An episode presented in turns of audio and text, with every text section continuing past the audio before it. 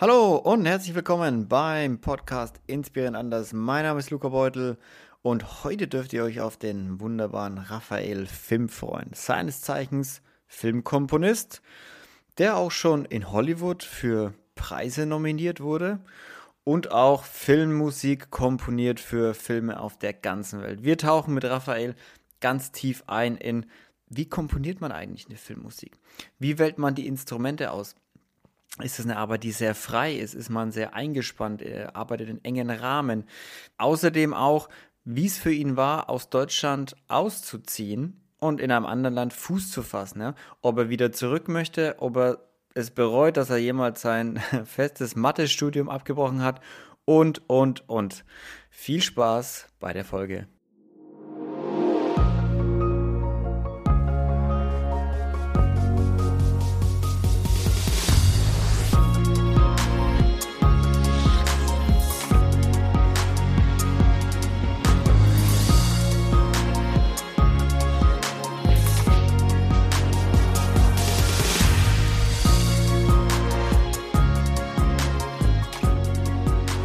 Macht mit dir sein, lieber Raphael. Und damit herzlich willkommen bei Inspiranders. Hier ist wieder der Luca, diesmal aus dem wunderschönen, alten, geschichtsträchtigen Wien. Beim Raphael daheim in der Bude. Sehr schön. Vielen Dank für die Einladung. Ja, vielen Dank, dass ich dabei sein darf. Schön, bist, dass du hier bist. Du bist riesen Star Wars-Fan und äh, wir reden aber ja heute über dich und nicht über Star Wars. Aber auch bei Star Wars äh, gibt es was, was durchaus mit deiner Arbeit zu tun hat, nämlich Filmmusik. Richtig, ja. Und du bist Filmmusikproduzent. Filmmusik, ja, Komponist in erster Komponist, Linie, aber ja, ich, Komponist. ich produziere auch im Prinzip äh, hauptsächlich die Musik, die ich mache. Ja. Und aber ja, an erster Stelle steht die Komposition, Ja. dann kommt die Orchestration und dann die Produktion. Aber es, es geht viel äh, miteinander einher. Also sitze ich quasi gerade am Tisch vom nächsten Hans Zimmer oder John Williams. Da möchte ich keine Prognose treffen.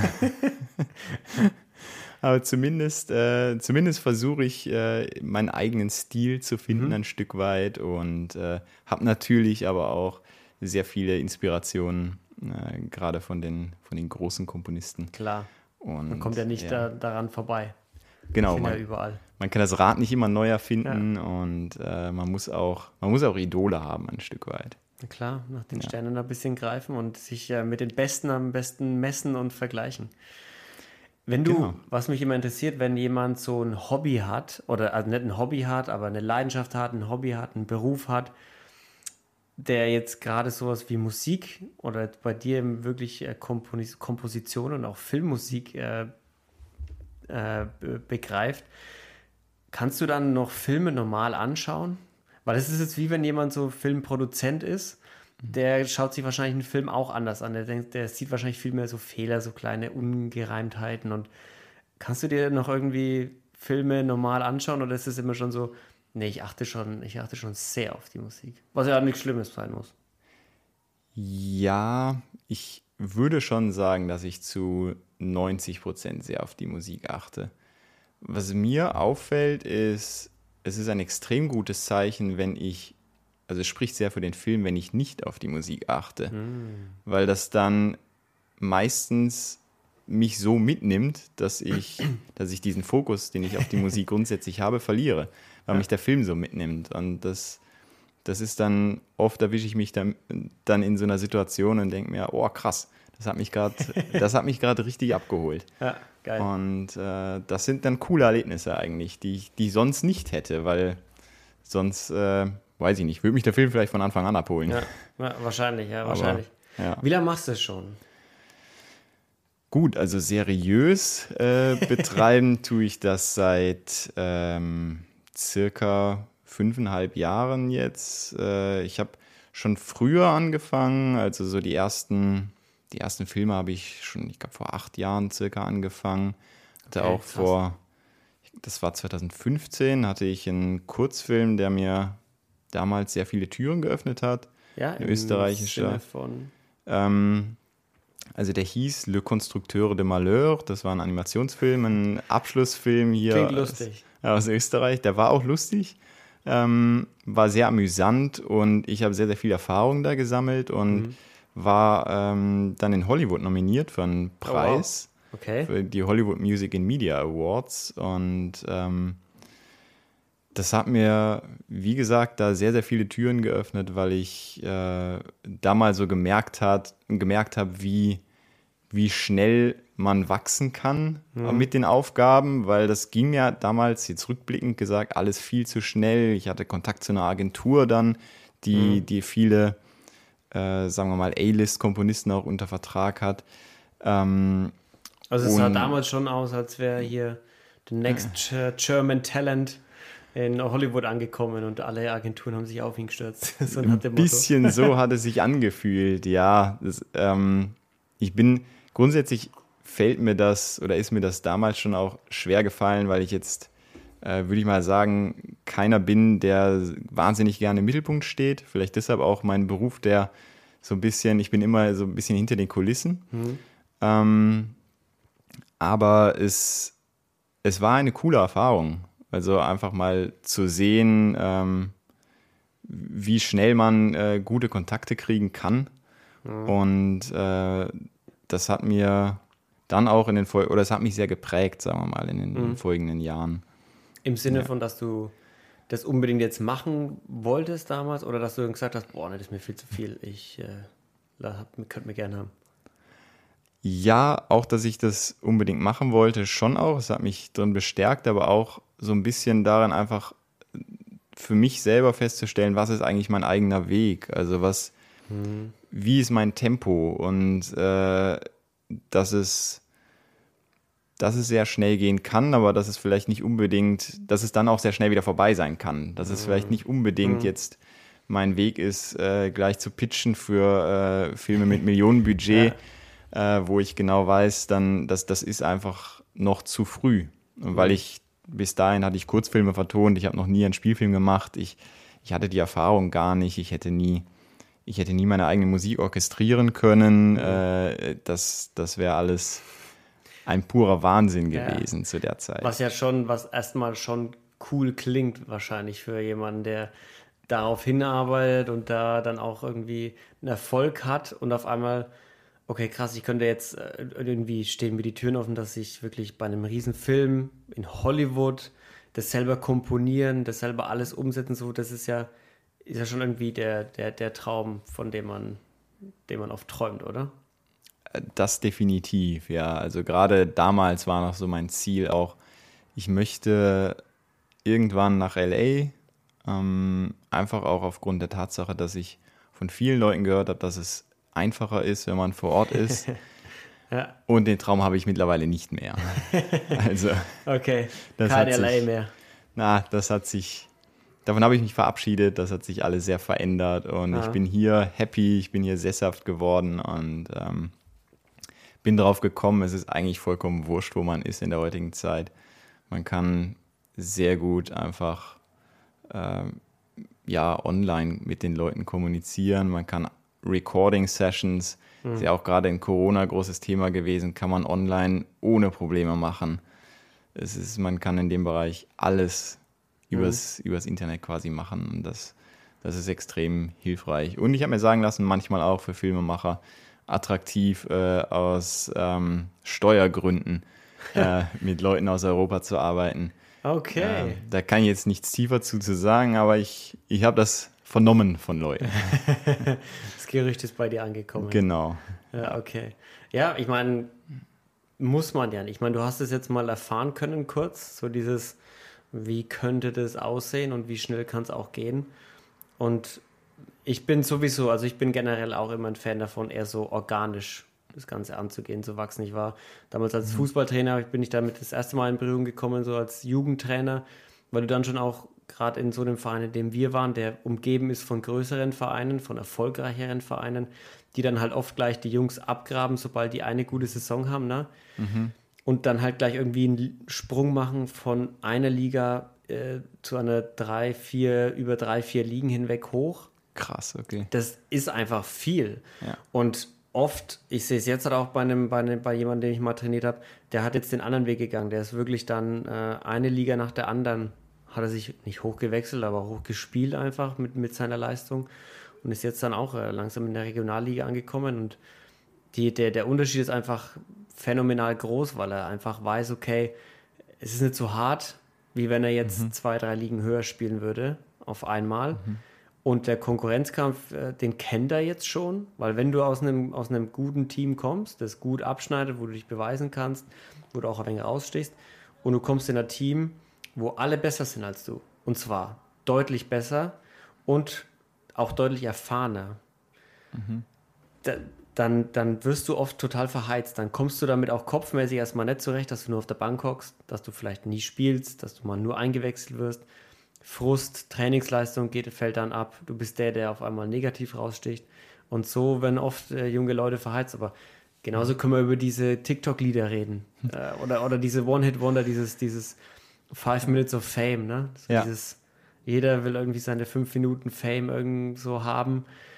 Aber keiner sich bewusst, dass diese fünf Minuten nach fünf Minuten dann auch vorbei sind. Genau. So, das, ist, das hast du, ist dein One-Hit-Wonder gelandet und that's it. Ja. Für 99,9 Prozent. That's it. So, ja.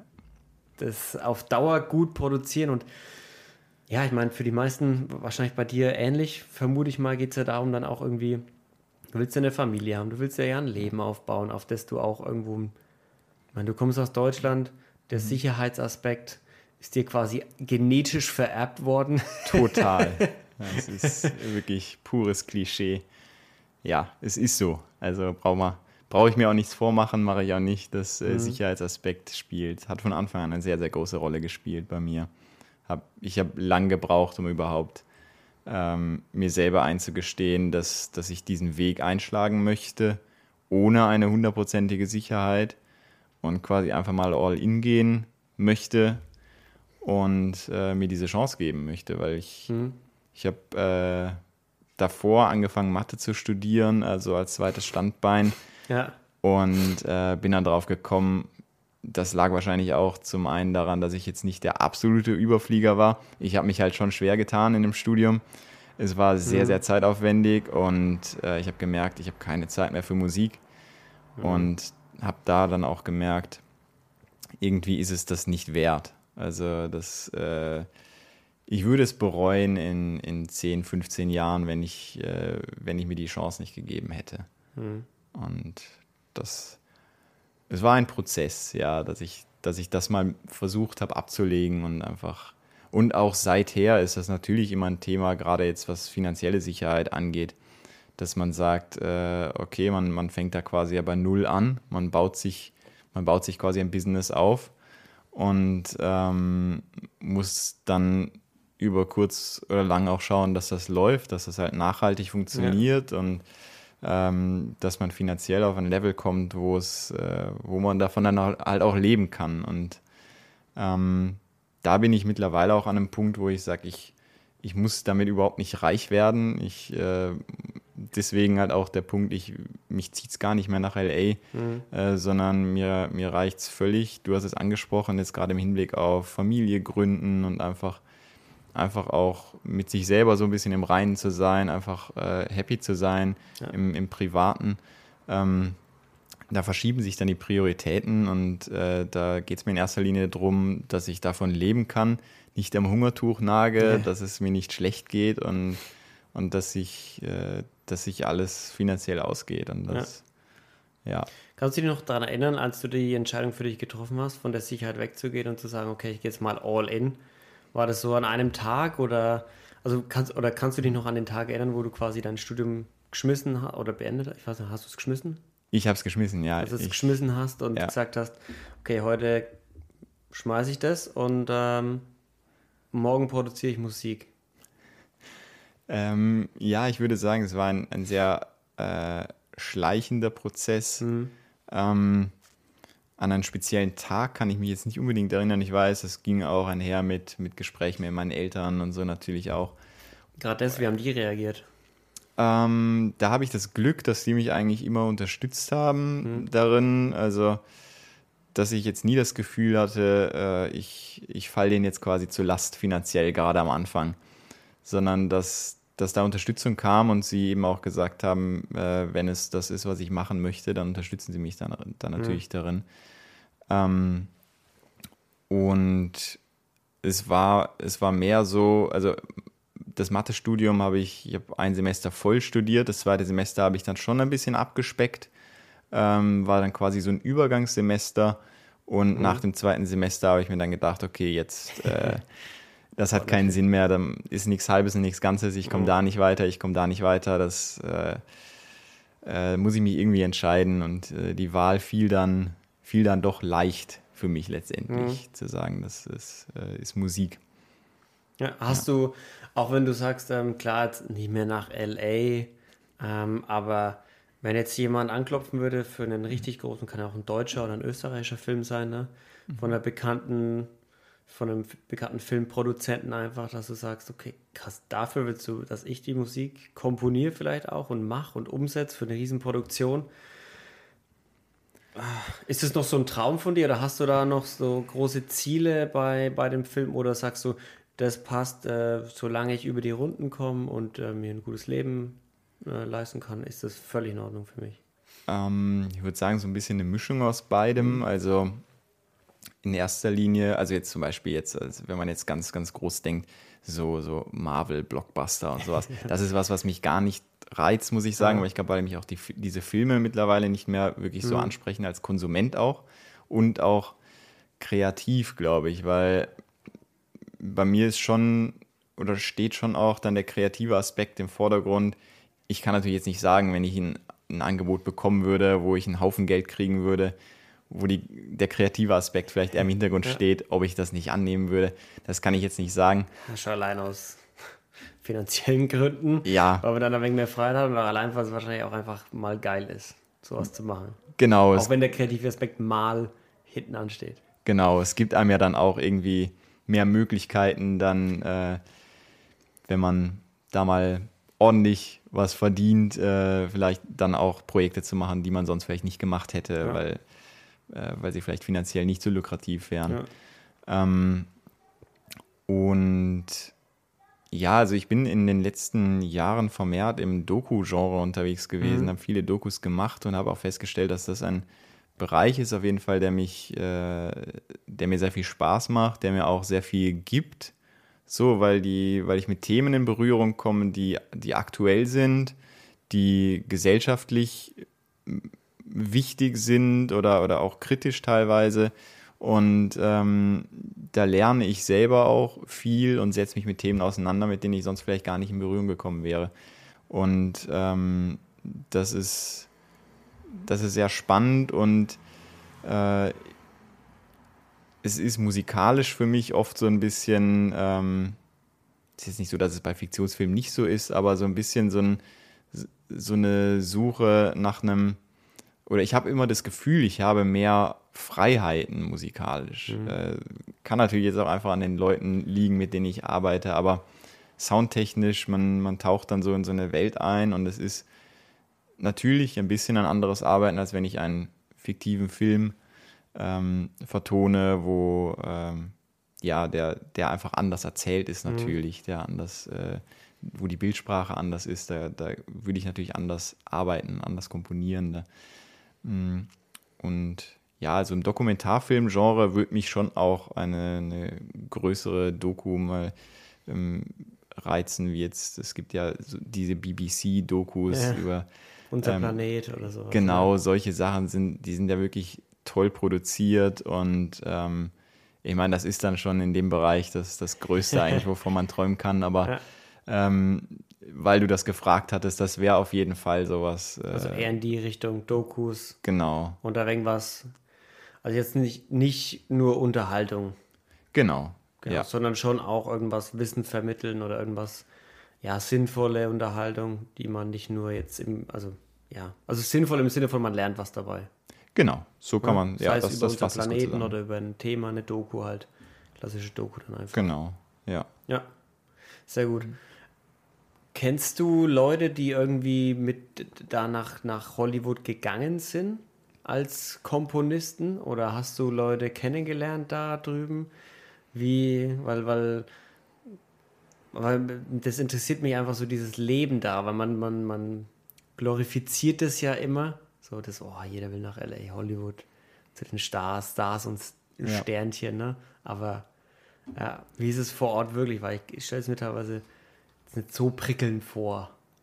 Ich mir auch nicht, ehrlich gesagt. Also äh, von dem, was ich gehört habe, ähm, ist es auch tatsächlich so, ich will jetzt keine Fake News verbreiten, vielleicht bin ich nicht mehr auf dem neuesten Stand, aber von dem, was ich gehört habe, ist es wirklich so, dass, dass die meisten, die allermeisten, die das probieren, dass die entweder scheitern oder halt dann vielleicht einfach nie den Durchbruch schaffen, ähm, den sie sich vielleicht erhofft haben. Und ich kenne jetzt, also nicht persönlich, aber ähm, einfach, wie man das so in der, in der Community über, über Facebook oder sozialen Medien damals auch noch ähm, mitbekommen hat äh, von, von Leuten, die dann nach LA gezogen sind, weil sie aber dort für eine Firma arbeiten, also ähm, Für Bleeding. Label dann oder irgendwas? Oder für- Ja, es ist Bleeding Fingers. Äh, das ist von, also äh, Hans Zimmer hat dort ja ein, ein Unternehmen und das ist, das ist äh, quasi, soweit ich weiß, ein, mehr oder weniger eine Tochtergesellschaft.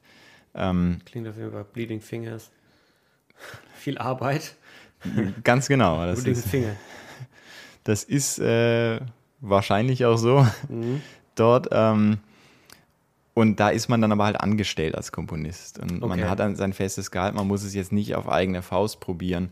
Und äh, das ist halt so ein, so ein Modell, was es halt dort ähm, natürlich schon gibt. Und da kann ich es auch absolut verstehen, wenn man so ein Angebot bekommt. Dann äh, Das mal auszuprobieren. ja, also man hat ja nicht viel zu verlieren und äh, das ist, die, die haben die High-End-Projekte und das funktioniert dann auch, glaube ich, sehr gut. Man kann sich auch da hocharbeiten. Ähm, jetzt wirklich von Leuten, die es auf eigene Faust geschafft haben, äh, Gerade auch aus unserem Raum raus. Also ich Ja. meine, Hans Zimmer ist der bekannteste. ja, Aber die, sind die, wie ist die Mischung so? Also ich kenne mich da wirklich nicht sehr gut aus. Ich kenne zwar ein paar Filmkomponisten, aber sind es alles Amis? Also gerade, also klar, wir müssen es glaube ich aufteilen nach Filmbusiness, also weil das amerikanische Filmbusiness ist ja längst nicht mehr das einzige große Filmbusiness, wenn man sich irgendwie Bollywood anschaut oder China. Was hat China ein großes Business? Wahrscheinlich schon, wenn man so ja mittlerweile Leute hat, ja, ja, sehr. wahrscheinlich auch einfach von der Natur aus auch so ein großes Ja. Business. Aber wenn wir jetzt mal nur in Hollywood bleiben, wer sind da, gibt es irgendwie eine, eine Nation, wo man sagt, ja, die, hey, die stellen hier, da kommt ein Komponist nach dem anderen. Ähm, würde ich jetzt gar nicht so sagen. Ich glaube, es ist ziemlich durchgemischt. Also Okay. es gibt äh, Immer wieder talentierte Leute einfach. Genau, es gibt auch ein paar Deutsche, die da auch in der, in der Firma von Hans Zimmer arbeiten. Es, ist, es gibt natürlich auch viele Briten. Ich kenne auch äh, Briten, die, die dort hingegangen sind und mittlerweile äh, von London nach LA gezogen sind und, und dort arbeiten, oft halt auch ihr, ihr Music-Team haben. Und ähm, Franzosen, boah, also gibt es Also Hundertprozentig auch, Ja, äh, durchgemischt, ja. weiß jetzt nicht wie viel, aber es, es wird noch viel, viel mehr geben. Ja, ich Ja. glaube, es ist letztendlich, letztendlich wurscht, wenn du drüben bist und irgendwo dir einen Status erarbeitet hast oder, oder vielleicht auch mal zur richtigen Zeit am richtigen Ort warst, dann ähm, glaube ich, ist da, ist da Ja. relativ wurscht. Ja, wenn jetzt jemand sagt, okay, ich interessiere mich auch für Musik und ich finde es geil, Musik selber zu machen und zu komponieren. Und ich könnte mir das auch gerne mit, also man kann ja als Komponist auch in andere Richtungen gehen, man muss ja nicht ins Filmbusiness gehen. Aber jemand hat Bock, da ins Filmbusiness einzusteigen und da zu komponieren. Was wären so erste Schritte, die wichtig wären? Oder wa- was hat dir vielleicht geholfen, einfach so? Was waren so Sachen, wo du getestet hast und gemerkt hast, boah, das hat ja gar nicht funktioniert oder das war mega gut, das hat mir so viele Türen geöffnet oder auch nicht. Ähm, also es ist, ähm, es ist eine sehr gute und äh, keine einfache Frage. Ähm, mit, mit vielen Antworten, würde ich sagen. Ähm, auf jeden Fall das A und O ist äh, Netzwerken, ein gutes, großes Netzwerk aufbauen. Ähm, ich würde auch sagen, so gut es geht vor Ort mit Leuten in Kontakt kommen, auch viel, gerade wenn man jetzt anfangen will, viel versuchen vielleicht mit Filmschulen in Kontakt zu kommen und dort mhm. Studenten, äh, weil das oft eben Projekte sind. Also so ging es mir auch, dass das tolle Projekte waren, um Erfahrung zu sammeln ähm, und die auch doch auf einem, äh, auf einem guten Niveau schon sind, mhm. je nachdem, wie weit sie im Studium sind. Und das ist dann so ein, so ein bisschen zum Reinkommen, einfach zum Reinschnuppern auch mal was, wo man jetzt, sage ich mal, auch nicht so viel falsch machen kann. Der Druck ist nicht so groß. Ja. Und ähm, natürlich kann man auch online viel Kontakte aufbauen. Das ist, ist eh klar, gerade jetzt auch in der, mit den sozialen Medien und die man mittlerweile geht, glaube ich, schon viel mehr über Instagram als über mhm. Facebook. Und äh, es gibt, es ist auch eine, eine Option, die ich oder die mir häufig geholfen hat. Es gibt Crowdfunding-Seiten, mittlerweile mhm. auch sehr, sehr viele, wo man mhm auch immer mal wieder schauen kann, was für Projekte gibt es da. Äh, ich meine, da versuchen auch viele Abschlussfilme oder Studentenfilme dann auch mal äh, ihr Budget zusammenzukriegen und äh, gibt es aber auch andere tolle Projekte. Also das, das sind meistens, also ich habe darüber schon relativ viele, gerade auch im Doku-Bereich, äh, Kontakte geknüpft, von denen ich dann profitiert habe. Es gibt auch die, die Internet Movie Database, wo man, wo ja. alle Filme drin sind, wo man Kontakt mit Leuten aufnehmen kann. Ähm, also auf jeden Fall Netzwerken an Unis unbedingt. gehen, Studentenprojekte begleiten oder da vielleicht die Hilfe einfach anbieten. Bei genau. Filmprojekten mit äh, Schulen sprechen, ne? mit Film und äh, Förderschulen und sowas.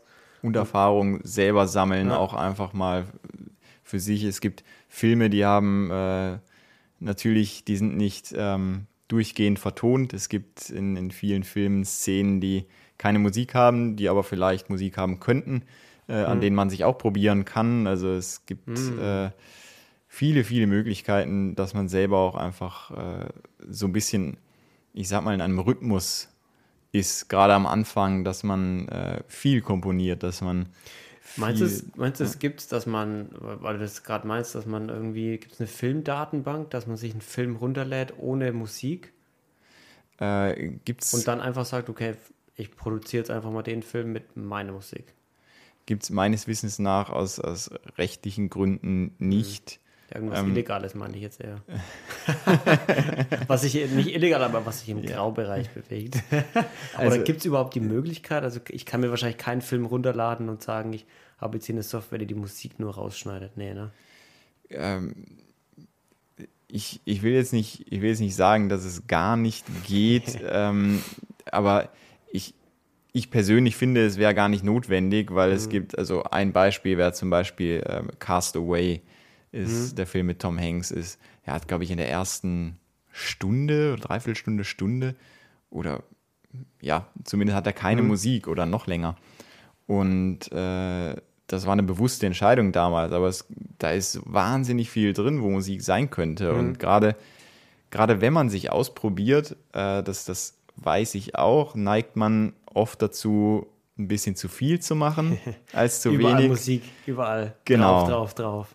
Und gerade dafür ist das gar nicht so schlecht. Mhm. Und man, man kriegt ein Gefühl für, äh, für die Bildsprache, man kriegt ein Gefühl dafür, wie, wie der Film erzählt ist mhm. und äh, wie die Charaktere sich verhalten, was für einen Weg die durchmachen und so, so analytische Aspekte auch einfach, die man berücksichtigen muss in der, in der Filmkomposition. Ähm, das, dafür ist es auch eine sehr, sehr gute Übung, dass man sich einfach auch mal äh, sage ich mal, theoretisch erstmal mit dem Projekt auseinandersetzt mhm. und, und, schaut, mit was für Figuren habe ich es da zu tun, was ist ja. so die Kernthematik, wo geht's hin, was sind, was sind die Probleme und wie ist die Entwicklung und äh, das, das sind Sachen, die kann ich auch aus meiner Erfahrung sagen, die man am Anfang gerne mal ein bisschen hinten anstellt, mhm. weil man voller Euphorie ist und man denkt, ich habe wieder ein Projekt und ich ich lege gleich los. Ich müll das jetzt mit meiner Musik zu. Richtig, man ja. gar nichts mehr vom Dialog versteht. genau. Und wenn man sich so die alten Sachen anhört, dann ist der Begriff Müll gar nicht so weit hergeholt. ähm, ja, also das, das ist auf jeden Fall was, was mit sehr, sehr viel Übung mhm. auch äh, sehr schnell deutlich besser wird und man entwickelt mhm. sich einfach weiter. Und also eine, eine steile Lernkurve ja, bei auf, der Sache. Auf jeden, auf jeden Fall. Fall. Ja. ja, und ich glaube, es ist wie bei so vielen Dingen, gerade wenn du, du, wenn du dir die ersten Folgen von diesem Podcast anhörst, die Qualität furchtbar. Ja, die, auch die, also jetzt nicht nur die Audioqualität furchtbar, aber auch die Qualität der Fragen oder die Qualität, wie das Interview geleitet wird oder das mhm. Gespräch ne, von mir mhm. als Moderator. Das, das, das, ist einfach Erfahrung, die du sammelst, wo du merkst, okay, das funktioniert zum Beispiel gar nicht, wenn ich ihn so in, in der Art und Weise frage. Mhm. Das funktioniert überhaupt nicht. Oder wenn ich ein Interview in, in diesem Medium vielleicht abhalte, das funktioniert auch überhaupt nicht.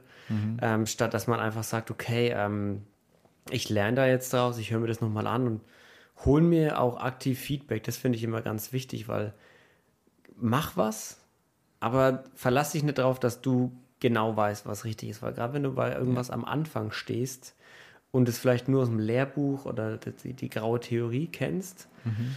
es ist immer was anderes, wenn es wirklich an den, in Anführungsstrichen, Kunden, an den Konsumenten geht. Der gibt dir ein ganz anderes Feedback, als du oftmals denkst. So ja. dieses klassische, wir machen jetzt was und wir wissen genau, was der Konsument, der Kunde will und keiner schaut sich an. Weil jeder genau. sagt, was ist denn das? Hä? Das ist ja furchtbar. Und du denkst dir, aber in deinem Kopf war das perfekt und der Konsument will einfach nicht das Richtige. Das ist ein extrem wichtiger Punkt, ja. Und klar, du kennst das genauso aus mhm. deinem Bereich. Das ist, ähm, glaube ich, auch was, was, äh, was im Prinzip auf, auf fast alle Bereiche zutrifft. Ja, und, universal anwendbar auf jeden Fall. Ja, und eben, wie du sagst, offen sein für, für Kritik auch, für, mhm. für Anregungen, äh, weil sonst, wenn man in seiner eigenen Bubble ist und dann entwickelt man sich nicht weiter, weil das äh, dann, dann fallen einem Dinge nicht auf, die, äh, mhm. die vielleicht essentiell sind, ähm, aber man, man denkt, man macht alles richtig. Und, ja. und dazu tendiert man ja schon auch am Anfang, wenn man sich, wenn man eine Leidenschaft hat für etwas. Und das ist ja schon so ein bisschen eine Tendenz, die man hat, dass man, dass man, dass man dann auch zufrieden ist mit der Arbeit, die man macht, wenn sie gerade so den aktuellen Stand widerspiegelt von, von dem, wo man ist. Aber das heißt ja nicht, dass das das Maximum ist, was man erreichen kann, sondern es ist, ist halt einfach ein quasi der Status quo zu dieser Zeit. Und Stand, ja. und äh, es ist eigentlich ja immer schön, wenn man zurückblicken kann und sich denkt, um Gottes Willen, was habe ich denn da gemacht? Dann weiß man, dass man einen langen Weg hinter sich hat. Ja, das finde ich auch sehr schön. Und viel gelernt hat und ja. äh, das ist, ist was Positives, ja. Ja, definitiv. Gibt es denn, wenn du jetzt so einen Auftrag bekommst, also jemand kontaktiert dich und sagt, hey, du Raphael, ich habe mir ein paar Beispiele von deiner Filmmusik und deiner vergangenen Arbeit angeschaut und ich habe hier einen Film, was auch immer das für ein Film sein möchte, ich würde gern, dass du die Musik dazu machst. Also wie, wie läuft es so ab? Wie ist so der Prozess von der Filmkomposition? Also am Anfang ist äh, natürlich erstmal wichtig, dass man, dass ich verstehe, was, äh, worum es in dem Film mhm. geht und so, was so die Vision ist. Ist der Film da schon fertig eigentlich oder kontaktieren die sich, kontaktieren die dich wirklich am Ende? das also ist Film unterschiedlich. und du musst jetzt in zwei Wochen das Ding raushauen. Äh, gibt's auch. ähm, aber es ist unterschiedlich. Mhm. Also äh, gerade gefühlt in den, in den letzten, weiß ich nicht, 10, 15 Jahren hat sich auch viel verändert, dass, dass ja bis zum Schluss auch noch am Schnitt Sachen geändert werden mhm. und dass man ein bisschen flexibler einfach sein muss. Weil Idealszenario wäre im Prinzip, der Film ist fertig geschnitten alles ist locked mhm. und äh, ich komponiere jetzt meine Musik und äh, habe alle Timings ganz genau und weiß ganz genau, daran wird sich nichts ändern. Ähm, da muss man aber ein Stück weit flexibel sein und äh, es kann sein, dass man, dass man irgendwas, ein, ein Stück dann komponiert, was, äh, was eventuell in einer ganz anderen Szene mhm. letztendlich vorkommt, weil sich noch irgendwelche Sachen am Schnitt ändern. Mhm. Aber das Grundlegendste ist bei jedem Projekt dann die, die Spotting-Session, wo man den Film gemeinsam anschaut und bespricht, äh, wo kommt überall Musik und mhm. so ein bisschen quasi das Grundgerüst absteckt. Ah, ähm, also man geht das, man, man schaut den Film vorher an, Ja. soweit er halt fertig ist. Genau. Und sagt dann, der, oder der Produzent sagt dir dann, hey, also hier hätte ich gern Musik, hier hätte ich gern Musik. Und auch was für eine Musik? Also hier hätte ich gern eine richtig spannende, nervenzerreißende Musik. Hier hätte ich gern was Witziges, Lockeres, Flockeres. Genau, so in die, in die Richtung. Also das ist, geht dann auch oft drum, äh, das ist nicht immer musikspezifisch, äh, sondern es geht dann oft einfach auch drum, wie ist die Stimmung in der Szene, dass ich verstehe, äh, was für eine Stimmung transportiert werden soll in der jeweiligen Szene, ähm, wie die im Kontext genau funktioniert und ähm, das ist eigentlich so das A und O, also die Basis, von, von der man dann arbeitet. Und das sollte auf alle Fälle gut passen. Da sollte man auch auf einer Wellenlänge sein. Ja. Ähm, und der Rest ist dann wirklich, dann habe ich, da habe ich quasi meine Tabelle, äh, wo, wo alle Tracks drauf sind, die, die der Film braucht, die wir besprochen haben. Und dann geht es ans Komponieren und äh, dann heißt es gegebenenfalls Revisions. Und äh, ja, dann, wie lang der Prozess dann geht, ist wirklich total unterschiedlich, je nach Projekt. Natürlich freut man sich, wenn man ein bisschen mehr Zeit hat und nicht so ein, eine knappe Deadline äh, im Nacken hat, aber ich habe auch schon dann, dann äh, Spielfilme in, in drei Wochen machen müssen und das war dann die, die Deadline, bis dahin musste das halt stehen. Das ist Das ist eine tatsächlich herausfordernd. Eine gute Übung auch äh, zum Organisieren äh, für einen selbst. Also ich, ich würde sagen, ich bin jetzt ähm, nicht der absolut organisierteste Mensch. Ähm, ich mag schon, ähm, dass, dass gewisse Sachen ähm, einfach organisiert ablaufen, aber äh, ich würde sagen, ich bin da vielleicht bei, bei 70 Prozent oder so. Und äh, das ist dann wirklich ein, eine Situation, wo ich gemerkt habe, okay, ich, ich muss ganz genau durchre durchrechnen, wie viel Zeit habe ich, wie viele äh, Tracks sind das und wie viel muss ich pro Tag schaffen. Und dann Mhm, ist das krass, das Pensum, das muss Ja. ich am Tag schaffen. Wenn ich es an dem einen Tag nicht schaffe, muss ich am anderen Tag dann vielleicht ein bisschen Also mehr machen. Gute Übung zum Und- Organisieren auf jeden Fall und dich selber Genau. ein bisschen kennenlernen auch. Und auch um mit Sachen abzuschließen, weil das ist dann auch Ja. immer, gerade ich glaube, das, Nicht das kennt zu lang rumdoktern, Genau. dass es perfekt ist, sondern das, äh, das ist gut genug, so nach dem Motto. Genau. Das, das, das passt. Und wenn das abgesegnet ist, dann ist es Ja. wunderbar, weil am Ende ist es, ist es ja, ich, ich mache das ja nicht für mich, sondern ich mache Ja. das ja für in, in dem Fall dann den Kunden Mhm. und, und das muss passen und ja. Ja. Aber wie läuft dann dieses Komponieren an sich ab? Also du hast dann deine Szenen aufgeschrieben, für die es Musik geben soll und dann sitzt du daheim und dann äh, steht Szene 1, lustiges Intro und äh, Szene 2, ich übertreibe jetzt eine nervenzerreißende Spannungsszene und jeweils die Zeit, wie lange es halt gehen soll und Auf- und Abbau und sowas und hier Spannungskurve und dann fällt sie wieder ab oder sowas. Aber suchst du dann, okay, jetzt habe ich hier eine lustige Szene, das soll eine lustige Musik machen, da brauche ich auf jeden Fall eine Trompete dabei. Oh, ich ich habe jetzt wirklich, keine- ich habe keine Ahnung von Musikinstrumenten und Co. oder Musik generell, aber ich, wie geht, also wie geht das dann? Also sagst du dann, ja, nee, da, oder ich habe schon was vorbereitet, so in die Richtung, ich kenne, habe schon ein paar so Musiktonstücke. Also es kommt dann auch auf den Film an. Manche Filme haben, ein, haben sogenannte Temp Music. Äh, das ist einfach temporäre Musik, die, äh, mit der der Film hinterlegt ist, wo, wo man schon mal so einen Eindruck bekommt, in was für eine Richtung es musikalisch gehen soll. Da ist manchmal die Gefahr, dass sich die, die Produzenten oder Regisseure sich äh, sehr, sehr dran gewöhnen und äh, man nicht mehr so viele Freiheiten hat, weil, man, okay, ja. weil man da so ein bisschen gefangen ist in, Ja. in dem Sound der, der Temp Music. Ähm, auf der anderen Seite kann es aber auch super hilfreich sein, so Mhm. ein bisschen als, als Orientierung einfach.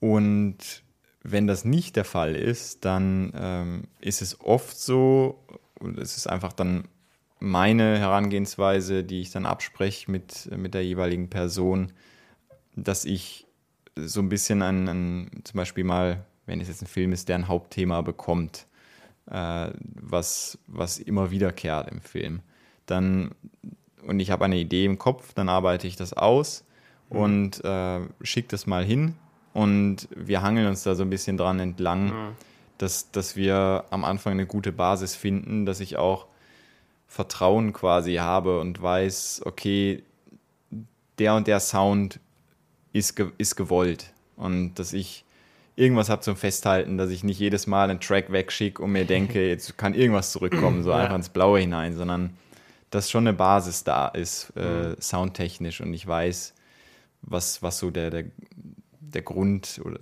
jetzt quasi so die Grundfarbe ist vom, vom Soundtrack. Ja, also mhm. generell, du hast schon ein paar so Gedanken und Vorstellungen anhand der Temp-Musik, äh, Temp-Music, mhm. Temp-Music oftmals und kannst dich daran dann orientieren, okay, welche Instrumente werden da verwendet oder welcher Stil wird da eher verwendet. Genau. Und wenn es jetzt nichts gäbe, jetzt, mhm. wenn du jetzt wirklich frei wärst zu entscheiden, machst du dann, okay, dann mache ich richtig wild oder dann kommt es wahrscheinlich, oder kommt es auch wieder auf den Film einfach drauf an? So ist es eher. Ja, ja, das kommt auch wieder total auf den Film an und das ist manchmal so, oder zumindest jetzt für mich ist das immer ein gutes Zeichen, wenn ich dann einen Film schaue und denke, ich habe schon einen, einen gewissen Sound im Kopf oder ich habe irgendwelche Ideen einfach, äh, wenn ich den Film anschaue, weil der irgendwas in mir auslöst. Dass ich, dass ich merke, okay, in, in die und die Richtung wird es äh, würde ich gehen einfach. Mhm. Das, äh, und wenn sich das dann deckt mit den Vorstellungen vom, vom Regisseur, von der Regisseurin, dann, dann ist, ist das ideal. Und ähm, ja. das, das ist zum Glück bisher auch bei mir sehr oft der Fall gewesen. Ähm, weil das meistens dann irgendwas, natürlich je nach Film, wenn das ein, ein schlichter Film ist, der, der sehr intim von, von der Geschichte und auch von, von der Bildsprache ist, mhm. dann ist das was, äh, wo ich weiß, ich werde jetzt, werde jetzt wahrscheinlich nicht äh, à la Star Wars ein, ein riesiges Orchester einsetzen. Und, genau, dann auch noch dazu und, und äh, richtig auf, die, äh, auf den Putz hauen. Richtig das, drauf. Das, das sind dann so Sachen. Manchmal sind es aber auch äh, Sachen, die oder Input, der schon früh kommt im Projekt einfach. Wir, wir wollen etwas Intimes, wir wollen viel mit ähm, weil sie zum Beispiel Klavier- und Solo-Instrumenten oder sowas, wenn schon eine Vorstellung da ist, äh, die ich dann als Input einfach mitnehmen kann und, äh, und versuchen kann, vielleicht auch mal ein bisschen über den Tellerrand hinauszuschauen, wenn ich andere Ideen habe mhm. und einfach zu schauen, wo ist so der, äh, der die gemeinsame Basis wo, ja. und wo ist ja. die Grenze, wo es, wo es auseinandergeht und so. Ja. ja. Raphael, was macht dich am glücklichsten bei deiner Arbeit? Was Boah. ist so der Aspekt, der dich am glücklichsten macht? Puh, also, also es ist, eigentlich gibt es mehrere Dinge. Ich mag es ganz gern, meine Arbeit so, sage ich mal, zu gliedern oder meinen Arbeitsprozess hm. zu gliedern, dass ich sagte, äh, das Komponieren, also es ist meistens so, dass ich dass ich am Anfang eines Projekts äh, Themen erarbeite für, für Charaktere, einfach, die sich durch den Film ziehen, mhm. äh, wo, wo es wirklich pure ähm, Kompositionsarbeit ist. Und das ist ein, ein sehr schöner Prozess, auch, kann auch sehr erfüllend sein, wenn man mhm. auch merkt, gerade es funktioniert mit dem Bild ähm, und man ist da auf dem richtigen Weg. Der, der Punkt der Orchestration ist wahrscheinlich aber nach wie vor mein, mein Lieblingsaspekt, wenn es halt darum geht, wie, wie arbeite ich das aus, was für Instrumente verwende ich. Mhm. Ähm, was, was für einen Sound kriegt das Ganze. Also dann ist halt eine Melodie da, eine Harmonie da und ähm, die, die kann natürlich ganz anders wirken, je nachdem, wie man es instrumentiert. Ja. Und, und äh, das ist ein ähm, nach wie vor, ja, würde ich sagen, mein, mein Lieblingsaspekt in dem Ganzen, also das, der das, richtig das Spaß macht. Orchestrieren, das Ausarbeiten, so, okay, ich nehme die Instrumente ja. mit den Tönen und äh, so sollen die das spielen und dann höre ich mir ein paar Snippets an und schaue, wie das so zusammen harmoniert mit irgendwelchen Tonproben oder Audioproben halt von dem Instrument in der Tonlage und dann ins genau. Tonstudio gehen mit denen das und dann wirklich mal so, okay, jetzt spielt. spielt, was ich erschaffen habe. genau, das ist, das ist auch ähm, immer ein sehr schöner Moment, wenn, wenn die Musik aufgeführt werden kann, wenn das Budget es zulässt. Mhm. Ähm, und da habe ich bisher, ich hoffe, ich habe äh, dass das bei mir noch zunimmt, dass ich noch häufiger das Glück haben werde. Ähm, man, ich bin auch schon froh, wenn ich, wenn ich einfach Solo-Instrumente on top quasi aufnehmen kann auf, mhm. auf die Sample Libraries, die ich verwende. Hm, auch das macht einfach schon unheimlich viel aus. Äh, und überhaupt die Arbeit mit Musikern, weil man doch sagen muss, es ist ein sehr, sehr einsamer Beruf, wenn man an so einem Projekt Mhm. arbeitet und man ist so ziemlich bei sich selber und äh, natürlich immer nur in Kontakt dann mit, ähm, mit der Regie und spricht Sachen ab. Ja. Äh, aber man ist halt, man sitzt halt zu Hause allein im Zimmer und äh, Komponiert und vor sich hin. Genau. Und da ist das dann immer schön und auch erfrischend, wenn, wenn man so kreative Mhm. oder auf so einer kreativen Basis dann mit anderen Musikern arbeiten kann, die dann doch halt nochmal ihre eigene Note reinbringen. Und, Ja. ähm, und da, man, man gibt ein Stück weit seine Arbeit ab und sagt, okay, natürlich muss man darauf achten, dass man alles, was man äh, haben möchte, in den Noten stehen hat. Dass keine böse Überraschung kommt. Aber trotzdem ist da ja ein Stück weit Interpretationsspielraum und äh, man arbeitet mit den Leuten. Genau. Vom Musiker, ne? Ja. Und, und man, es kriegt einfach nochmal eine eigene Note und das ist, das ist immer, immer auch sehr, sehr erfrischend dann Ja, nochmal. glaube ich. Ja. Das glaube ich. Raphael, was würdest du den Leuten empfehlen, was sie sich unbedingt mal durchlesen sollten? Welches Buch sollen sie sich mal greifen? Also ich bin jetzt, äh, muss ich gestehen, nicht die absolute Leseratte. ähm, ich lese viel, äh, viel Nachrichtenartikel oder so oder schaue mir gern äh, Dokus, Reportagen an. Aber es gibt ein Buch, das ich äh, persönlich sehr, sehr äh, faszinierend finde und was mich sehr anspricht. Das ist äh, Unsere Welt neu denken von Maya Göpel. Und da geht es im Prinzip darum, dass, äh, dass ein Umdenken einfach stattfinden muss, jetzt was, die, was den Klimawandel angeht, was, was Konsumgesellschaft und Ja. äh, was eigentlich mittlerweile bei jedem angekommen sein sollte. Ähm, und das Schöne ist, es ist überhaupt nicht aufdringlich. Es ist äh, sehr, sehr schön, ähm, sage ich mal, sachlich geschrieben. Ich glaube, es ist auch der Untertitel von dem Buch, Unsere Welt neu denken, eine Einladung. Es kann sich Ah, jeder selber sein Bild machen und, ähm, und das ist super angenehm zu lesen und äh, kann ich wirklich nur jedem empfehlen, einfach auch. Sehr gut. Man, man kriegt, auch wenn man sich sehr mit der Thematik auskennt, man kriegt vielleicht doch nochmal hier und da eine, eine andere Perspektive drauf. Immer. Und, Also das bekommt man sowieso immer aus jedem Buch eine andere Perspektive drauf. Wen würdest du denn gern mal hier in das Mikrofon setzen? also ich äh, kann die Lisanne empfehlen. Das ist eine befreundete ähm, Violinistin, die ich quasi kenne, seit ich in Wien bin, also seit, seit fünf Jahren circa. Und die, sie kommt aus Estland, wohnt aber in Wien und ist eine wirklich sehr, sehr gute Violinistin, die sich auch, äh, ich glaube, speziell in letzter Zeit viel mit Musikphysiologie beschäftigt hat, was auch ein sehr, sehr spannendes Thema ist ähm, und, glaube ich, auch gar nicht so verbreitet. Ähm, und ich glaube, das könnte ganz gut passen. Sehr gut. Raphael, ich würde sagen, du sagst den Leuten jetzt nochmal, wo können sie dich finden, wenn sie dich kontaktieren wollen, um Technik im Graubereich der Legalität. Nein, Spaß. wenn dich kontaktieren wollen wegen Filmmusik oder Fragen äh, zu Kompositionen oder dem Weg als Filmkomponist, wo findet man dich am besten? Also eigentlich muss man nur meinen Namen bei Google eingeben, Raphael mit PH und dann FIM, F-I und zweimal M.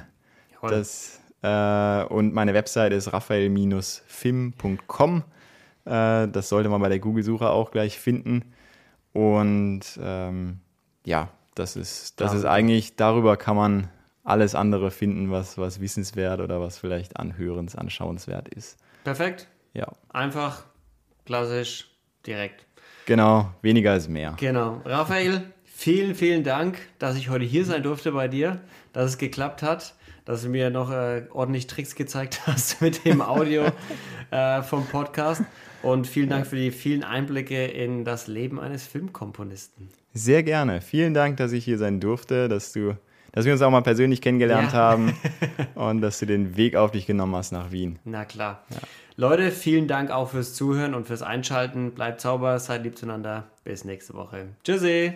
Vielen Dank euch fürs Einschalten. Vergesst nicht, auf Spotify eine Bewertung dazulassen und dem Podcast auf Instagram oder Instagram-anders auch ein Like dazulassen und zu kommentieren und zu teilen. Und schaut auch gerne auf inspirierenanders.com vorbei, abonniert den Newsletter und bleibt immer auf dem Laufenden. Und geht vielleicht auch auf Patreon und spendet einen Euro oder zwei. Das wäre mega.